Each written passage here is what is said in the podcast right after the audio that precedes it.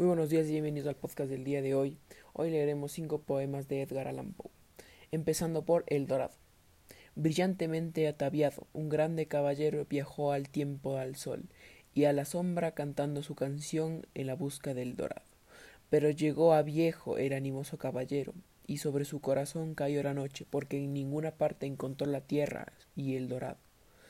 Y al fin, cuando le faltaron las fuerzas, pudo hallar una sombra peregrina le preguntó dónde estaría esa tierra del dorado. El segundo poema que vamos a leer es El Coliseo. Símbolo de la Roma antigua, suntuoso relicario de sublimes contemplaciones llegadas al tiempo por difuntos siglos de pompa y de poderio. Al fin, después de tantos días de fatigante peregrinaje y de ardiente sed, sed de corrientes de la, de la ciencia que nace en ti.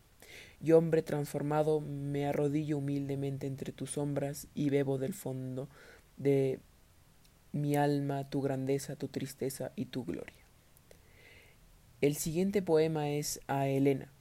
Elena, tu belleza es para mí eh, como estas barcas, linceadas de otro tiempo que sobre tu mar profunda llevaban dulcemente al viajero. Cansado hacia tu ribera natal, largo tiempo habituando a errar sobre mares desesperados. Tu cabellera de jacinto, tu clásico perfil, tus cantos de Nayante me han transportado al corazón de aquella gloria que fue la Grecia, de aquella grandeza que fue Roma. El siguiente y el penúltimo va a ser a señorita. ¿Qué me importa si mi suerte terrestre no encierra en mí mismo más que una pequeña cosa de esta tierra? ¿A qué me importa si estos años de amor son olvidados en un momento de odio? No lloro en forma alguna porque los desolados sean más dichosos que yo, pequeña, sino porque yo os afligís por el destino de éste que no es sino un transeúnte sobre la tierra. Y el último poema que vamos a leer el día de hoy va a ser Al río. Bello río, en tu clara y brillante onda de cristal, agua vagabunda, Eres un emblema del esplendor de la belleza, un emblema del corazón que nos esconde ahora y, que, y emblema de la alegre fantasía del arte en la casa de la hija del viajero Alberto.